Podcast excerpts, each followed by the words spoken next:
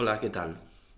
Pues hoy os voy a hablar de mis plataformas de vídeo favoritas, de las series favoritas que, he podido ver después de varios meses, pues analizando y observando las series y las plataformas distintas que tenemos, pues bueno, voy a dar mi opinión sobre mis series favoritas de cada una de las plataformas y de mi opinión en general de la plataforma Mi Visión, que voy a intentar que no sea muy subjetiva para que os sirva de ayuda para aquellos que no estéis en alguna de las... Yo creo que hoy en día está todo el mundo en alguna plataforma, pero si alguien quiere, quiere bueno, tiene interés en saber eh, cuál elegir, pues y quiere meterse ahora en una nueva plataforma y no sabe, ya te digo, con, con cuál quedarse, pues bueno, pues me gustaría daros mi opinión, ¿vale?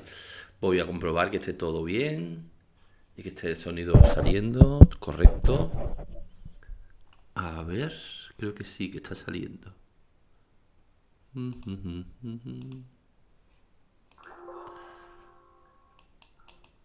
Sí, correcto. Bueno, pues gracias por, a, los espectadores que nos seguís, a los que están suscritos y demás. Bueno, pues mm, os voy a contar mis, mi opinión sobre tres plataformas que he venido usando en los últimos meses y las series que me han enviado, un par de series que me hayan gustado de cada una, ¿vale? Entonces, lo, lo voy, voy a empezar por la última que he visto, ¿vale? He entrado en HBO porque quería ver sobre todo el tema del documental del rey, del rey de España, y luego también empezaré a ver el tema de los dragones y de Juego de Tronos y demás en HBO, que todavía mm, no lo he visto. De momento solo he visto la serie del documental del rey, ¿vale? Luego voy a seguir hablando, dando mi opinión sobre eh, Netflix y luego sobre Amazon Prime, ¿vale? Y la serie que más me ha gustado de estas dos. Empezamos por la primera. El documental del rey, mi conclusión final, ¿vale? La conclusión final que uno saca viendo este documental del rey es que durante 40 años los dos grandes partidos se han estado, eh, junto con la prensa, que ha servido para fabricar una imagen o para ocultar convenientemente algunas cuestiones, han venido fabricando un pacto de silencio y una imagen interesada y falseada de la monarquía, digamos, para mantener la estructura del Estado. Porque como sabemos se decidió que la estructura del Estado estaba encabezada en España por el rey, ¿vale? Entonces, estos dos grandes partidos han hecho un gran pacto de silencio durante 40 años para mantener eh, la figura del rey Juan Carlos, hasta que decide casarse con Corina. Es decir, él eh, se niega cuando los varios presidentes de gobierno le, dicen que tendría que, mm, que, dimitir, que abdicar o que dejar a Corina, en primero le dicen que tiene que dejar a, a Corina ¿vale? Y luego mm, el rey se niega, incluso llega a proponer casarse con ella, se lo avisa a sus hijos, entonces los políticos entran en pánico y entienden que se le ha ido la cabeza por completo y entonces pues deciden dejarlo caer. De hecho, exactamente en, el documental de HBO se ve eh, específicamente cómo es Mariano Rajoy el, que cuando habla con el rey le dice que tiene que dejar a Corina, él dice que no, que no piensa dejarla y que, bueno, y entonces pues deciden dejarlo caer, dejarlo caer y exponerlo públicamente, deciden que para salvar al rey, es porque ya eh, una frase de los eh, numerosos expertos, eh, personajes de todo tipo, protagonistas que vivieron los hechos, las situaciones, periodistas, todo eso. una frase que destacan es que para había un consenso generalizado, o por lo menos así lo explican, de que para salvar la, la institución de la monarquía, de los desmanes que había cometido Juan Carlos I, había que dejar caer a Juan Carlos I y apoyar a Felipe, marcando una distancia o dando una imagen de que había una distancia muy grande entre lo que había hecho eh, Juan Carlos y lo que había hecho y lo que ha hecho Felipe. Es decir, que mm, es un corta el continuamente se va creando cortafuegos alrededor del rey hasta que el mismo rey Juan Carlos se convierte en el último cortafuegos de la monarquía. Fijaros tú, fijaros vosotros que, que mm, paradoja, ¿no? Entonces, si durante 40 años los dos grandes partidos y la con la ayuda inestimable de la prensa han estado sosteniendo eh, contra viento y marea y contra el sentido común a la institución monárquica, al rey Juan Carlos, ahora se ha hecho otro pacto de silencio para mantener durante otros 40 años al hijo, que este parece ser que no va a dar problema y que este está marcando distancias con el padre. Es decir, igual que hizo Juan Carlos con su propio padre, eh, este, este Felipe ha tenido que marcar distancias con su hijo. Bueno, ¿Qué conclusiones se extraen de esto? Bueno, pues es que se sobreentiende que son el PP y el PSOE la democracia española. Luego, no todos los partidos son iguales ante la ley, no todos los partidos tienen la misma mm, posibilidades de éxito, porque solamente el PP y el PSOE son parte del sistema. Es decir, que se sobreentiende además en este documental que el PP y el PSOE han hecho otro pacto de silencio para no eh, perjudicarse mutuamente demasiado, para seguirse turnando en el gobierno durante otros 40 años y sobre todo para no contar así algunas cosas, pero sobre todo para no permitir que nadie más entre en el sistema. Es decir, para no permitir que ningún otro partido se convierta en sistémico.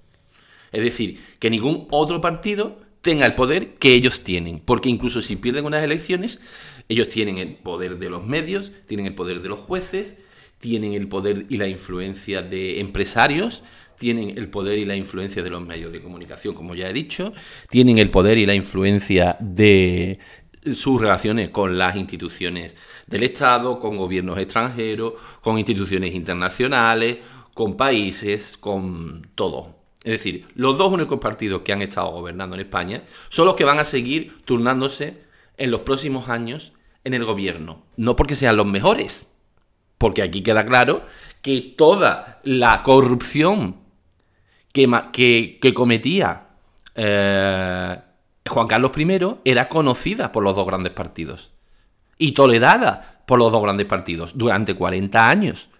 Porque de esta forma ellos entienden que tendrían que mantenerlo en el poder por el, por el bien del sistema. ¿Vale? A Juan Carlos. Ahora, cuando llega el momento de que dicen esto ya no se puede sostener más, lo dejan caer y vuelcan todos sus esfuerzos porque dicen este ya no tiene remedio, no tiene arreglo, se le ha ido a la cabeza. Llega el, el mismo Juan Carlos a proponer a sus propios hijos a anunciar que se iba a casar con Corina y eh, eso hace que, bueno, que directamente lo dejan caer y apoyan al nuevo rey, a Felipe. Y todo esto con el telón de fondo del 15M y demás. Si no hubiera habido probablemente una, un, ruido de fondo eh, de, un, de un malestar ciudadano, no hubieran dejado caer al rey. Juan Carlos. Es decir, que ya el, digamos, el, no solamente es que llevaba 40 años corrompiendo y corrompiéndose la institución de, la monarquía. El problema no es que haya un rey corrupto. El problema no es que, mm, mm, que, durante 40 años había estado cometiendo todo tipo de desmanes, eh, con líos de falda, con hijos por ahí secretos, con relaciones, es decir, como la institución monárquica llegó a ser inviolable, habían creado un monstruo los dos grandes partidos. Ese monstruo era una zona de silencio alrededor del rey, en donde todo lo que sucedía estaba bien.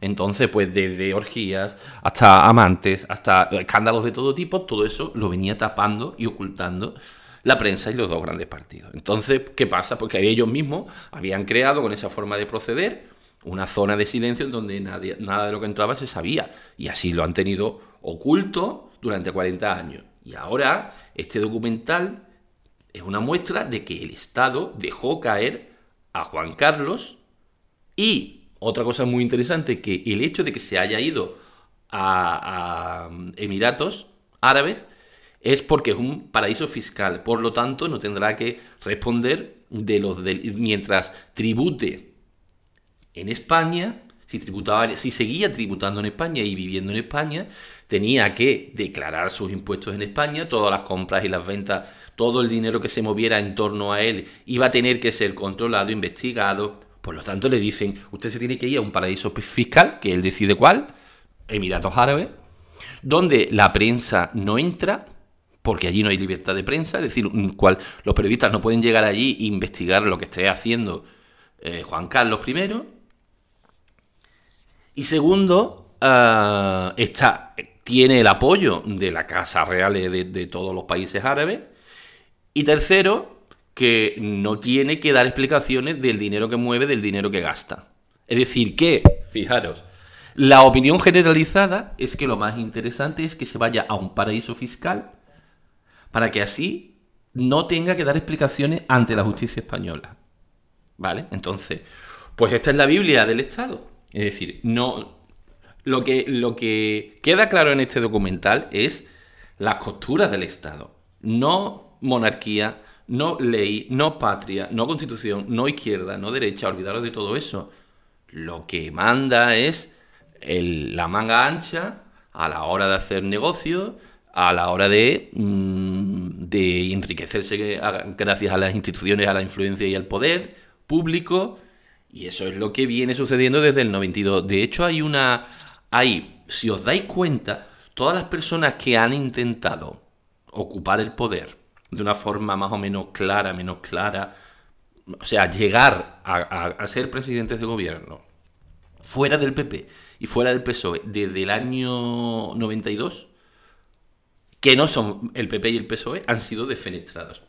Y en el documental aparece un, un dato muy interesante y es como hay una operación del, gobierno de Felipe González para cargarse a Mario Conde, porque Mario Conde, a través de Manesto, estaba comprando medios de comunicación y llega a, involucrarse con la Casa Real y a tener amistades con el rey porque quería ser presidente del gobierno. Es decir, Mario Conde tenía el proyecto, mm, yo creo que nada secreto, de ser presidente del gobierno. De hecho, a día de hoy lo sigue intentando. Ahora mismo, eh, cada vez que se habla de de, Mario Conde, pues se habla de como de que siempre está haciendo maniobras para alcanzar el poder. De hecho, ahora mismo eh, hay un, un digamos, una, el, tema de Macarena Olona, que Macarena Olona quiere hacer un nuevo partido, que lo van a presentar pronto en, eh, en Madrid y que ya estaban diciendo que la estaban relacionando con Mario Conde, que es una forma de ya directamente señalarla como la próxima a defenestrar por, por parte de todo del Estado, porque es, que estas instituciones, PP y PSOE, forman parte del sistema. Los demás no, y ni pueden llegar a serlo nunca. Entonces, pues, ¿qué pasa? Pues que eh, Mario Conde es el mayor ejemplo de que una persona que había intentado acceder al poder con dinero de los bancos, con el poder de los medios, con sus relaciones con el rey, no pudo. Porque lo para en seco el PSOE, y le, mm, digamos que lo echa del juego político y no solamente lo echa del, juego, es que lo expulsa de la institución que estaba ocupando, que era Banesto. Interviene Banesto, se carga Banesto. El gobierno del PSOE, de Felipe González, se carga Banesto, el mayor banco de, su momento, con tal de que Mario Conde, su presidente, no alcance el poder. Naturalmente no se lo carga, sino que poco a poco Mm, lo, que, lo que hace es ah, irlo, bueno, lo acusa directamente, lo meten, digamos, lo enjuician y prácticamente como que lo acusan de cometer delito, pero según lo que explica Mario Conde es que no, que, que eh, Mario Conde lo que dice es que es una operación política para acabar con sus opciones de ser presidente de gobierno, que al parecer tenía muchas posibilidades de convertirse en Mario Conde en presidente de gobierno, porque era una persona joven, con dinero, con todo el poder del mundo. Y yo me preguntaba alguna vez, y yo, de hecho, mientras veía el documental me preguntaba, bueno, ¿y qué? ¿Qué, ¿Qué, es lo que falló para que Mario Conde no fuera presidente? Porque si tenía contactos con la familia real, tenía dinero, tenía mm, medios de comunicación, tenía influencia y era poderoso y sigue siendo poderoso a día de hoy. Lo que pasa es que ya está, prácticamente es otro Ruiz Mateos. Ha sido defenestrado de lo, de lo público. ¿Por quién? Por el sistema que son PP PSOE. ¿Vale? Entonces, pues, ¿qué le pasó a, a los demás? O sea, los tres partidos últimos que han salido en España, Ciudadanos, Vox y Podemos, que son de tres ideologías distintas, de tres tendencias más o menos distintas, con ideales distintos, con un nuevo marketing, han sido igualmente defenestrados. O sea, ha habido una campaña brutal en contra de Podemos, mediática, económica, política, judicial, de las, de las cloacas del Estado, para quitar de en medio a Podemos, porque llegó a convertirse en un problema para el PSOE. Llegó a convertirse en, incluso se llegó a hablar de, de que podría sobrepasar en votos, en, en intención de voto. Entonces, pues mm, Podemos ya está, y como, bueno, ya en la puntilla a Podemos se le ha dado el hecho de que entre a formar parte del gobierno, porque todo el mundo sabe que un partido de oposición que llega al gobierno prácticamente se desactiva, porque ya no puede tener el discurso de rebeldía, de crítica, que evidentemente cuando un partido llega al gobierno se va desgastando y quemando.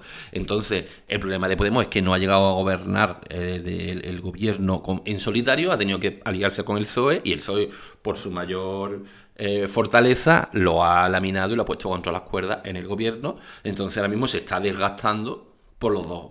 es como una vela que se va desgastando por los dos lados, ¿no? Entonces, pues... Mm, pues esa es la reflexión la conclusión final de este documental no solamente es la situación del rey, que ya es, eh, bueno, no, yo creo que no tiene parangón en, ningún lugar de Europa, pero es que lo que está reflejando este documental no es solamente lo que pasa con el rey. ¿O vosotros creéis que, que una institución como la Casa Real, la monarquía, mm, es una isla, es un oasis en este país? Yo creo que no que es que la corrupción es tan grande en el sistema político judicial español que mm, directamente la monarquía era un, grano más dentro de ese sistema corrupto que nos ha estado gobernando. Y la misma Bárbara Rey, eh, una de las amantes del, rey, decía, bueno, que yo le digo a los españoles, no os podéis imaginar quién os está gobernando, qué clase de personas son los que están gobernando este país. Y es verdad, porque es que mm, es una cleptocracia. Entonces, si lo que estaba sucediendo con la familia real, con la casa real, es una gota de agua en el océano, ese océano es el que hace que las otras instituciones que forman parte del Estado, el PP y el PSOE, sigan vivas. Es decir, el océano de corrupción en este, en este país es tan grande que lo que ha pasado con la Casa Real no es más que una mera anécdota, o eso pretenden. eso pretenden. Que lo que ha pasado con la Casa Real no sea más que una mera anécdota. Entonces, eh, ¿qué, conclusiones se sacan de esto? Pues que evidentemente em, en este país no se cambian las cosas votando. Eso no es cierto. Porque tú no tienes libertad de voto. Los partidos no tienen posibilidad, los partidos pequeños no tienen posibilidad de llegar a donde está el PP y el PSOE, que ya no es solamente tener una representatividad en, los gobiernos, sino de tener un poder fáctico, que va más allá de los votos, de las campañas, de la posibilidad de influenciar en la gente. Una vez, ¿no? El PP y el PSOE llevan movilizando a gente de este país y haciéndose con cuotas de poder desde hace 40 años. Entonces, otro que llegue nuevo, evidentemente ya no tiene hueco. Es como el que ellos ya tienen el mercado, como la Coca-Cola y la Pepsi-Cola, como el Madrid y el Barcelona. Ya no hay hueco para nadie más, porque además ya se encargan ellos de que ya no haya hueco, ¿vale? Entonces, las cosas en este país no se cambian votando, se necesita unas operaciones policiales a mayor escala. Además, mm, se necesita luchar contra la corrupción, que es la base de este sistema. Pero claro, ¿por qué no hay leyes anticorrupción mayor de más calado en este país? Porque se ponen de acuerdo para que no las haya.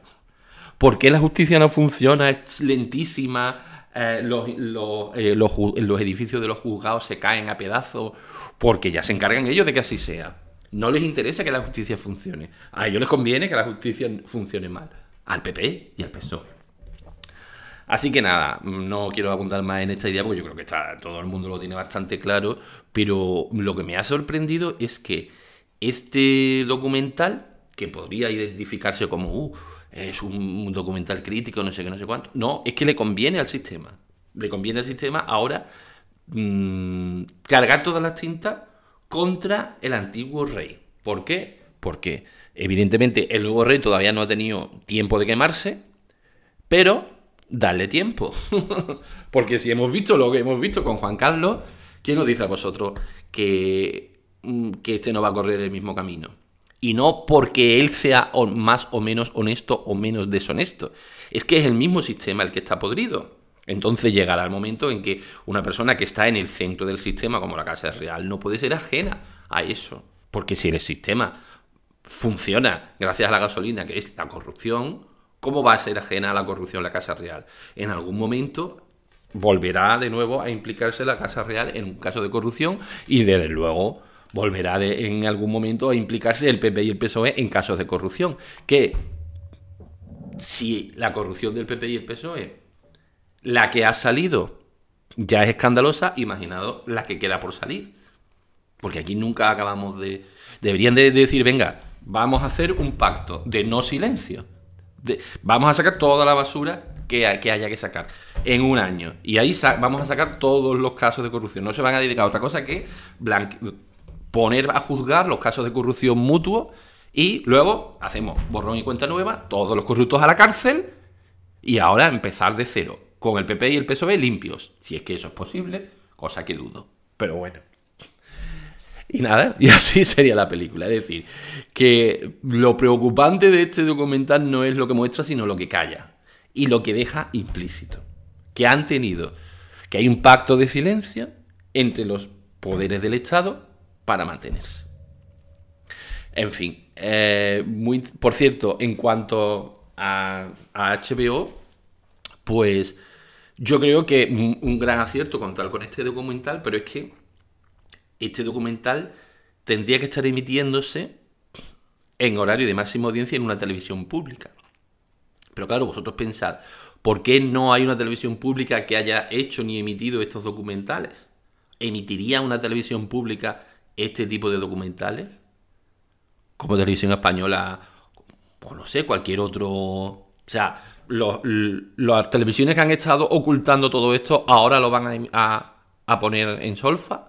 No sería demasiado extraño, porque obviamente una de las cosas que se cuenta en este documental como durante 40 años han estado la prensa, desde luego no por voluntad propia, sino obligados, amordazados por, el poder de la clase real, de, la inteligencia, de, la inteligencia del CNI y de, los grandes partidos, han estado callando porque pensaban que, que estaban así beneficiando al sistema. Es decir, que, que había que ocultar la corrupción del Estado y del rey y de la monarquía, porque si la gente lo supiera sería un escándalo. Si la gente, si el rey se llega a saber que, que se va a casar con Corina, sería otro escándalo que se cargaría la monarquía. O sea, que en realidad la monarquía y el sistema nuestro no es tan fuerte, es mucho más débil, porque en el, en el documental están hartos de decirlo. Todas las veces que durante estos años ha estado en peligro la misma monarquía y con ella el, el mismo Estado. Entonces, si todas esas veces ha estado en riesgo la monarquía y el Estado, y todo el sistema se basa en que los periodistas se callen y que la gente deje que los periodistas mientan y que los políticos roben y que los reyes mm, hagan lo que les dé la gana, ilegal, ¿esa es la base de, todo el sistema? No, la base de todo el sistema es juzgar leyes anticorrupción, leyes para que evidentemente que los partidos no sigan en ese sistema, pero es que el sistema ya viene corrupto desde el franquismo. O sea, en, el franquismo también hay una corrupción brutal que heredan los, dos partidos sistémicos y que, y que, bueno, y que eso es lo que hace que estén manteniéndose. Si ellos no tuvieran redes clienterales más o menos lícitas o ilícitas, no estarían en el poder. Es decir, que el mismo, es la pescadilla que se muerde la cola. Pero bueno, vamos a ir avanzando y vamos a hablar de, otro, de otra plataforma. Por ejemplo, en Netflix. Bueno, yo es la hasta ahora es la plataforma que más me convence. La que más interesante me resulta, la que tiene mayor cantidad y variedad de temáticas, que siempre se está renovando, que siempre tiene cosas de pequeñas joyas que merecen la pena ser descubiertas de calidad, que tú pones la plataforma cada día incluso y puedes y puedes tener eh, cosas interesantes que ver continuamente. Lo que yo encuentro es que hay eh, la marca Netflix es la siguiente, o sea, eh, la marca me refiero el sello de Netflix que yo creo que ha conectado con el gusto de, las audiencias, mm, especialmente las más jóvenes, es eh, una historia muy actual, eh, visualmente muy atractiva y que básicamente se basa en, mm, reflejar la realidad del espectador, que es un espectador de media joven, y añadirle un toque mm, como em, esotérico, increíble, algo como que de la misma realidad aparece algo totalmente increíble e inverosímil. Es decir, una mezcla de realidad y ficción bastante trabajada. Por ejemplo, la última serie que he visto mm, iba de un matrimonio en donde ella dice, ojalá nunca me hubiera casado contigo. Y se cumple. Entonces ella vuelve, hace un salto temporal hacia atrás y empieza un salto de guion en donde llega a otro punto en donde ya se vuelve atrás 10 años y decide no casarse con su novio porque ya saben todo lo que le va a pasar, etcétera. Y, bueno, y ahí empieza de nuevo esa trama. Eso, ese es el pequeño ejemplo para explicaros cómo funciona mm, Netflix, ¿no? O sea, siempre hay un elemento de, mm, fantasía con un guion, la, la, fortaleza está en el guion y siempre hay elementos de esotéricos, mágicos y demás. Viajes en el tiempo, todo lo que tú quieras. Y lo que más me ha gustado, a mí personalmente, es la serie Outlander. Me encanta toda la serie. Me gusta desde la música hasta los personajes, hasta los paisajes, que sucede en, en Escocia. Me gusta la, la.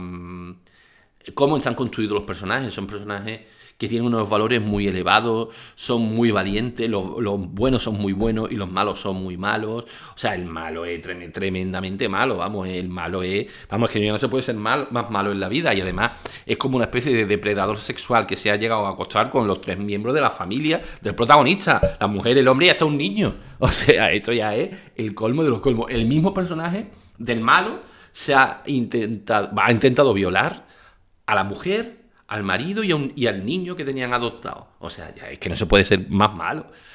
Pero bueno, aparte de eso, es una historia que cuenta eh, grandes, eh, grandes, grandes valores, que transmite una gran valentía, que transmite un amor fuera de toda de toda, digamos, mm, de todo lo lógico y lo razonable. Es decir, es un amor, eh, o sea, una historia de las que ya no quedan. Mientras que, por ejemplo, a mí lo que no me gusta mm, de, de Netflix es, por ejemplo, toda la cantidad de oscuridad que tiene. O sea, series oscuras, siniestras, eh, mm, corrupción, bueno, no corrupción, crímenes, asesinatos, sangre por un tubo, crueldades. O sea, eso así. Pero también hay otro tipo de series de humor. De humor y de alegría y de... También hay muy buenos documentales en Netflix, ojo, que hay buenísimos documentales en Netflix. Lo, lo que digo, la gran fortaleza de Netflix es la cantidad tan enorme que tiene de producciones y que van en, aumento, ¿vale? Y luego, eh, además de, de Outlander, yo creo que todo el mundo ha visto Stranger Things, que es la gran fortaleza de, la, de esa plataforma es la gran baza por la que todo el mundo entra en la plataforma y yo desde luego no puedo decir nada en contra de mm, Stranger Things, porque me, me, encanta, me encantó, me ha encantado toda la serie, me ha encantado todo, todo, todo en general, está muy bien en Stranger Things, tanto el guion como la historia, como van creciendo poco a poco los personajes, es decir, una maravilla la, la serie de Stranger Things. Esa sería otra joya que tiene Netflix y mi tercera joya que yo quiero destacar sería la serie de Hollywood. Eh, para mí, fantástica. O sea, es como eh, muestra el trasfondo de la industria del cine de Estados Unidos, pero contado por protagonistas que son actores, desde actores jóvenes que no tienen experiencia, pero acaban prostituyéndose y acostándose con las mujeres de los directivos de, las industrias de Hollywood para alcanzar el Oscar y hasta todo lo que rodea, eso por lo visto está basado en historias reales y demás. Hollywood es una gran serie.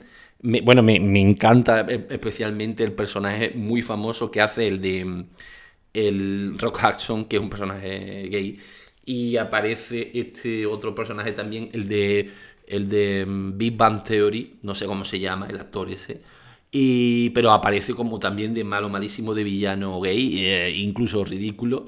Pero los guiones, ya os digo, son muy entretenidos, está muy bien hecho y todas, por lo menos, sabes que vas a pasar un buen rato cuando ves cualquier serie de Netflix. Luego, además de esas tres grandes series que a mí me han encantado, que yo recomendaría mucho, recomiendo otras dos o tres pequeñitas mm, series que son más de tipo entretenimiento, tipo familiar y que son totalmente intrascendentes. Por ejemplo, una sería The Good, Thing, que sería el, lado bueno, ¿no? Eh, que va de cómo unas personas que se cree que están en el cielo, al final no están en el cielo y todos los follones que hay para para eh, irse de un lado a otro, para mejorar su situación, hasta que ya al final eh, aprietan tanto el guion y dan tantos saltos que, que ya es insostenible. Ya al final no se sostiene, pero ellos, yo he dejado de verlo en la temporada sexta o séptima, pero ellos seguían, o sea, no me parece que hay más, eh, más capítulos de, de Good Thing, pero ya a base de estrujar demasiado el guion, de, de meter, de darle vueltas a lo mismo y de exprimir demasiado el limón, ¿vale? Luego hay otra serie que me gustó mucho que se llama Special, que va de un, de un chaval gay y discapacitado, que me gustó mucho este punto de vista interesante porque, mm, porque naturalmente nadie se plantea eh, ser un cómo será la vida de un gay discapacitado, pues él lo cuenta y además vive solo, o sea, es como el, es como el personaje protagonista se las apaña para mm, llegar a vivir y trabajar por su propia cuenta y sin depender de su madre y, viviendo solo por su cuenta, ¿vale? Y teniendo novios, relaciones de pareja, que ya sabemos cómo, cómo son estas relaciones de promiscuas y de inconstantes y demás. Y luego, pues, mm, por lo menos así es lo que plantea la, la serie. Y luego, pues, hay otra, mm, hay otra serie sobre un supermercado que se llama Megastore, Superstore o algo así, que va de, bueno, de, las cosas locas que les pasan a los trabajadores de una cadena de supermercados. Eh, y lo, más impresionante es cómo son esos personajes, es decir, no lo que le pase a un trabajador de supermercado parece que no tiene mucha importancia, sin embargo, claro, cuando ya coge a una serie de personajes que ninguno es normal, o sea, solamente hay uno o dos más normalitos, el resto son todos frikis, son todos personajes muy exagerados, muy llevados a, la comedia, porque esto es una comedia.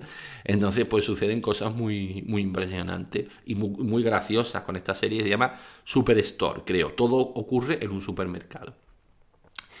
Y bueno, y, bueno, sin, sin, dejar de mencionar los Peaky Blinders, que es otro monumento de serie, para mi gusto, demasiado escabrosa, demasiado dura, demasiado sanguinaria y sangrienta, pero claro, es que cuenta la historia de una banda de, de, uh, de em, gitanos de Londres del siglo, de principio del siglo XX. Entonces, pues ya sabéis lo que podéis encontrar en esa serie. Aún así está muy bien contada, muy bien hecha, muy, muy espectacular. Y al final siempre se salvan de todo la familia de los protagonistas, incluso de los más grandes peligros del mundo mundial. ¿Vale? Nuevamente, muy, muy bien hecho los, los guiones. Esta es la, la marca de la casa los guiones están muy bien trabajados, son unos giros de guion muy intelectuales, no, no hay quizá mm, mm, alguna historia así... Ni voy a decir que no había historias épicas, pero sí que las hay, claro, hay todo tipo de historias. Pero yo creo que de momento ahí está mi opinión sobre Netflix, mm, así muy superficial. Y yo creo que les puede ayudar a la gente que, que estén pensando en decidirse de cuál plataforma entrar. Luego, por último, la que menos me ha gustado, de hecho me acabo de borrar hoy, ha sido Amazon Prime. ¿Vale? Eh, Amazon yo me apunté porque compré un libro, entonces me dijeron que si pagaba un euro más o dos euros más me metían en Prime y ya pues directamente eh, me llegaba el pedido del libro en el mismo, la misma semana, o sea, en pocos días, y que tenía acceso a no sé cuántos servicios y todo esto. Pero bueno, esto mm, básicamente es la, el enganche que tiene Amazon con sus tácticas comerciales para que entres a esa plataforma. Luego resulta que ah, me habían metido en no sé cuántas historias sin yo pedirlo y bueno, naturalmente no he pagado mucho más. Son solamente, eh, que yo sepa, que yo sepa, solamente he pagado los 9 euros al mes eh, por, por, ver, por tener esa plataforma. ¿Qué pasa? Que mm, el problema de Amazon es que, eh, mm, bueno, no todo es gratis, como si así sucede en Netflix. Es decir, que hay en Amazon mm, está la, la, línea general, la, la temática generales, pero en el momento en que te metes en una temática específica, ya no es gratis. Es decir, si tú quieres buscar algo específico o algo especial, no sé qué, no sé cuánto, ya estás en. Está, te dice, no, esto está dentro de la plataforma de arte y música clásica, o de, la, de, de deportes de élite de no sé qué, o de cine feminista de no sé cuánto. Y claro, como hay plataformas específicas dentro de Netflix para cada uno de estos públicos, ya te obligan a pagar más. Entonces, eh, por ver una película que tú no es, que no está en la temática general, tienes que pagar más, cantidad. Entonces, este es el modelo de, Netflix, que continuamente tienes que estar dando una serie de micropagos que ah, luego en la, la temática en general yo ahora mismo, salvo la serie de alguna película argentina que me ha interesado y alguna cosita suelta, yo no me acuerdo de nada. O sea, mm, salvo la película de la, serie de, de, los anillos, ¿no? Que esa sí, sí la he visto y es lo que, digamos, que me ha, me ha gustado de la de los anillos de poder. Con los anillos de poder ha habido, digamos, un... Por, por el tipo de guion que era, eh, digamos que al principio no te engancha. Entonces, pues eh, solamente en la primera temporada, que no sé si han sido 6 o 7, 8 capítulos, pues solamente el último capítulo es el que cerraba todo y lo explicaba todo. Todo, hasta ese momento mm, todo estaba muy abierto, etcétera.